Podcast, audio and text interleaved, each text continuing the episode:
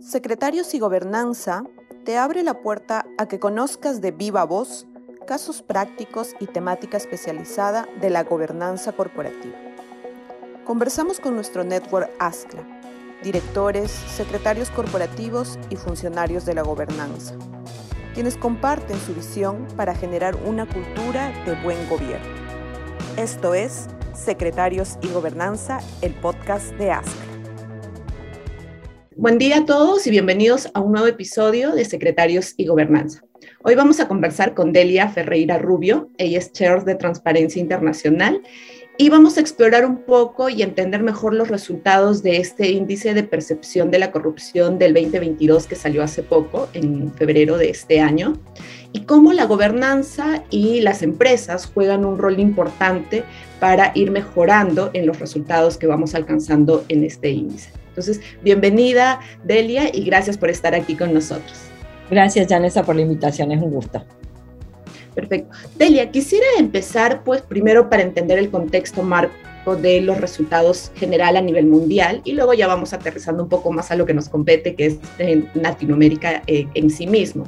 ¿no? estaba leyendo este reporte y lo que señalaban en un breve resumen de ello era que a nivel general los niveles de corrupción en todo el mundo estaban como que medio estancados, ¿no? Entonces, ¿tú a qué crees que se debe ello? ¿Por, qué estos resultados de este año en este índice?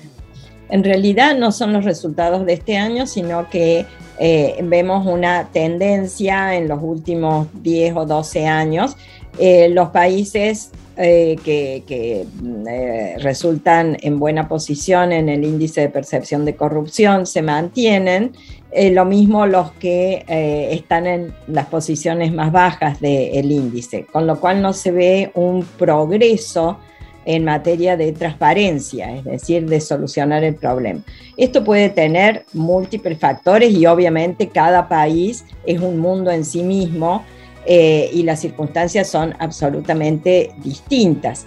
Pero una, una cosa que es clara es que la corrupción no es un fenómeno estático, sino que es un fenómeno cada vez más complejo, cada vez más global, eh, cada vez más intrincado en otros subsistemas del mundo y de la gobernanza. Entonces, la forma de luchar contra la corrupción también tiene que ir ayornándose para, para ser más eficaz y esto puede hacer que se mantengan estos niveles donde aparentemente no se ve un progreso sustantivo. Obviamente esto está correlacionado con, otras, eh, con otros factores y otras circunstancias en el mundo, como es la erosión permanente y la decadencia de los sistemas democráticos, eh, la falta de respeto al Estado de Derecho, al rule of law en muchos países, eh, el, abuso de poder o la concentración de poder y la existencia de mecanismos de control que muchas veces existen en las leyes pero no tienen una implementación efectiva. Todos estos factores contribuyen a que también la lucha contra la corrupción esté eh, en cierta forma estancada. A pesar de eso, se producen eh, progresos, por ejemplo, a fines del año pasado, a nivel global, empezó a tomar fuerza la lucha por el establecimiento o, la efectividad de establecer eh, registros centrales de beneficiarios finales. Eh, hubo una modificación a fin de año de la recomendación 24 del GAFI, en cuanto a esta necesidad de transparentar quiénes son los verdaderos dueños de empresas, fideicomisos, cuentas, etc. Y, esto es un gran progreso porque es algo de lo que habíamos venido hablando durante muchos años, que habíamos venido proponiendo y pidiendo eh, durante muchos años y ahora es como si comenzáramos a ver que algunos países centrales están creando estos registros eh, que son más conscientes de la necesidad de esa transparencia.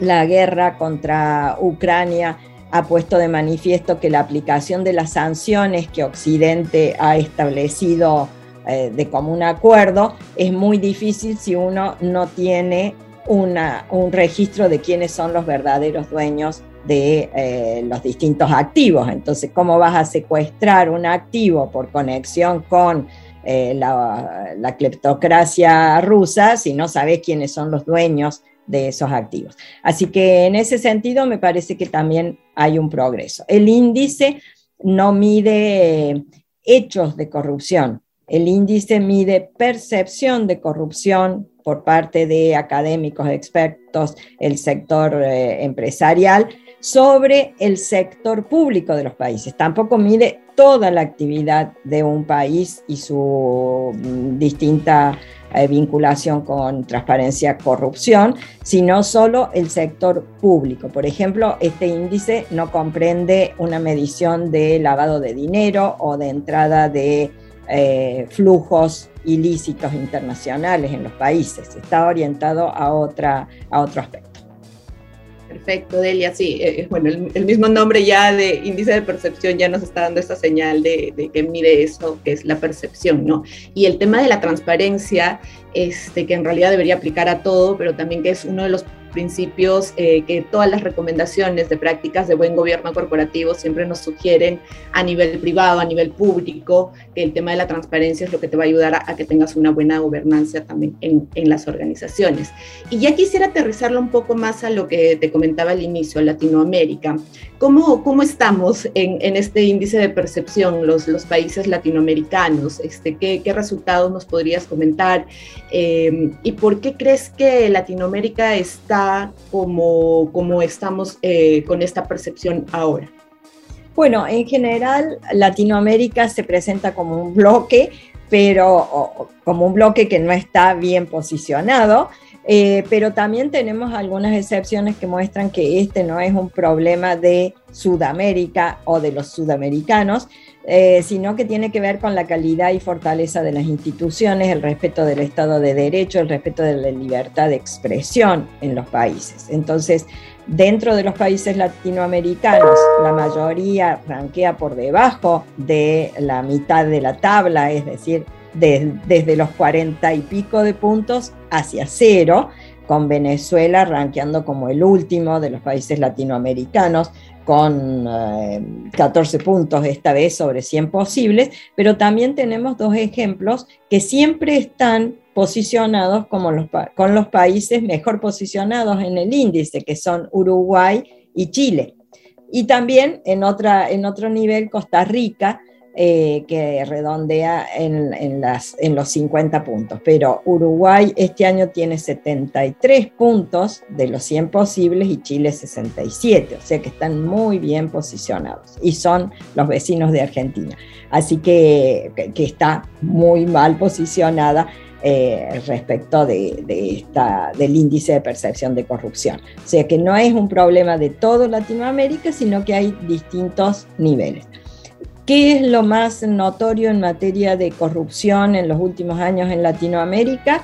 Todavía la gran influencia del caso Odebrecht, de, de, gran corrupción. El caso Odebrecht es un esquema de corrupción que afectó a 11 países en Latinoamérica y dos países en África, con exactamente el mismo esquema de sobornos y retornos en contrataciones públicas, conflictos de interés del color que, quieras buscar. Eh, en muchos países se han logrado terminar los procesos y se han aplicado algunas sanciones. Brasil fue el primero de ellos. En otros países no hay absolutamente ningún progreso en la justicia, aun cuando hay declaraciones de los propios involucrados reconociendo que pagaron sobornos.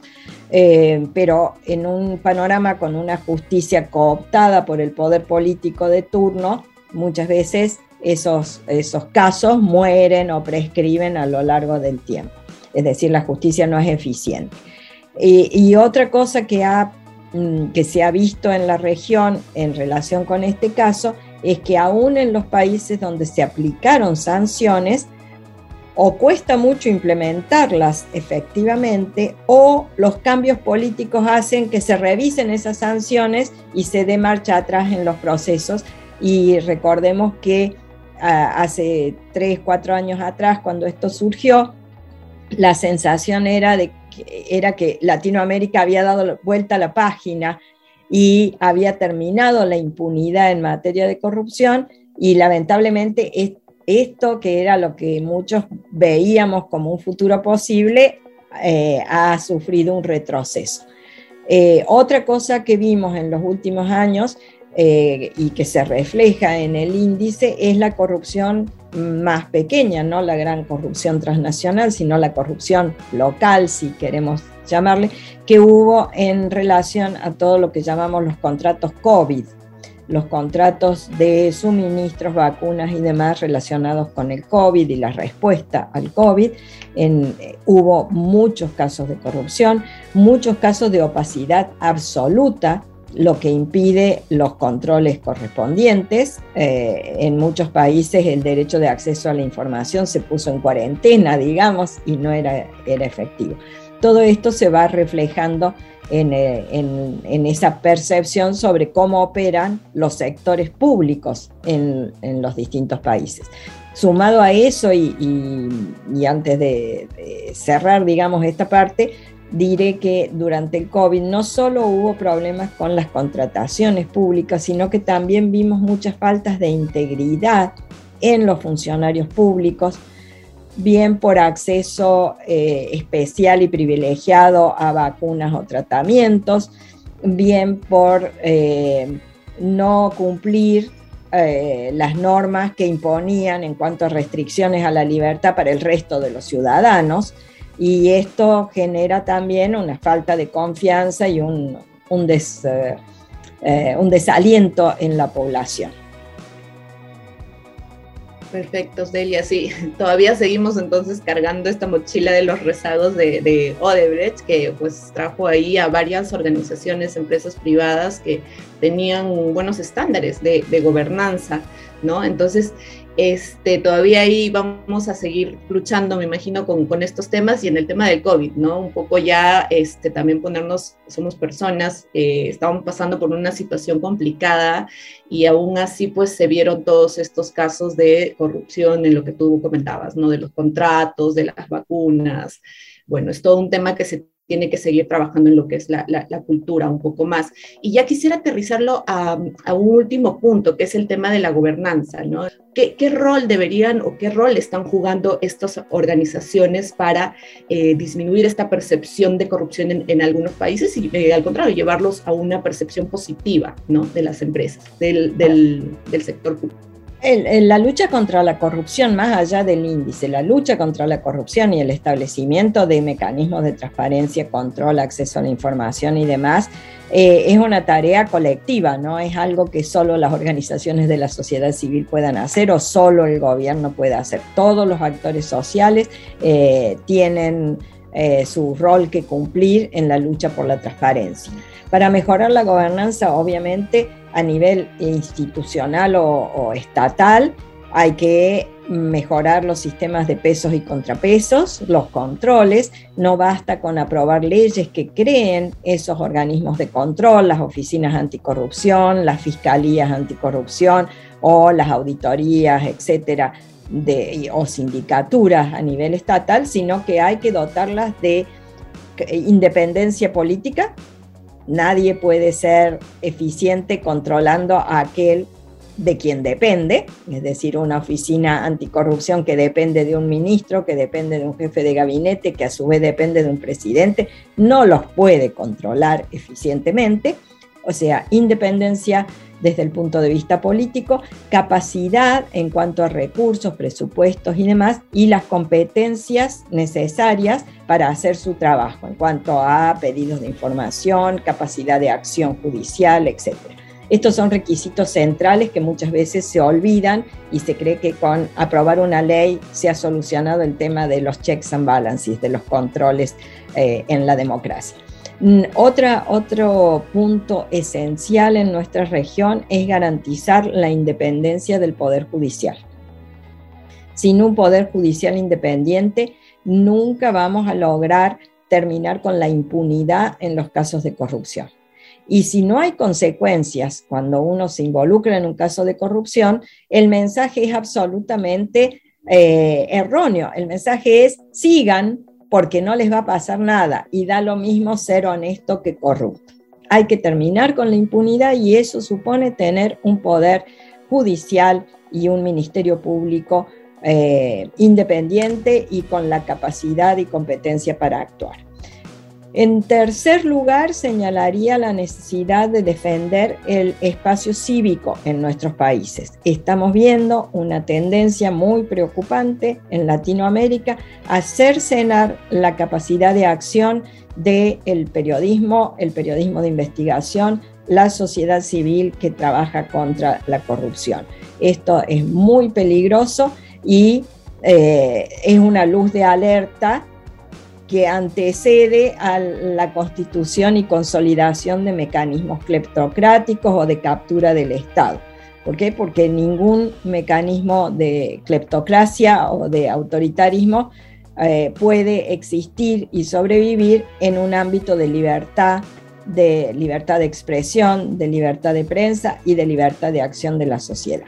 Así que esa es una tendencia muy peligrosa en Latinoamérica que estamos señalando. Ya sucedió en Venezuela, sucede en Nicaragua y eh, recientemente en El Salvador también hemos visto los intentos de coartar el trabajo de la sociedad civil en general, que no significa ONG, significa en general lo que antes se llamaba el tercer sector, las cámaras empresariales y demás.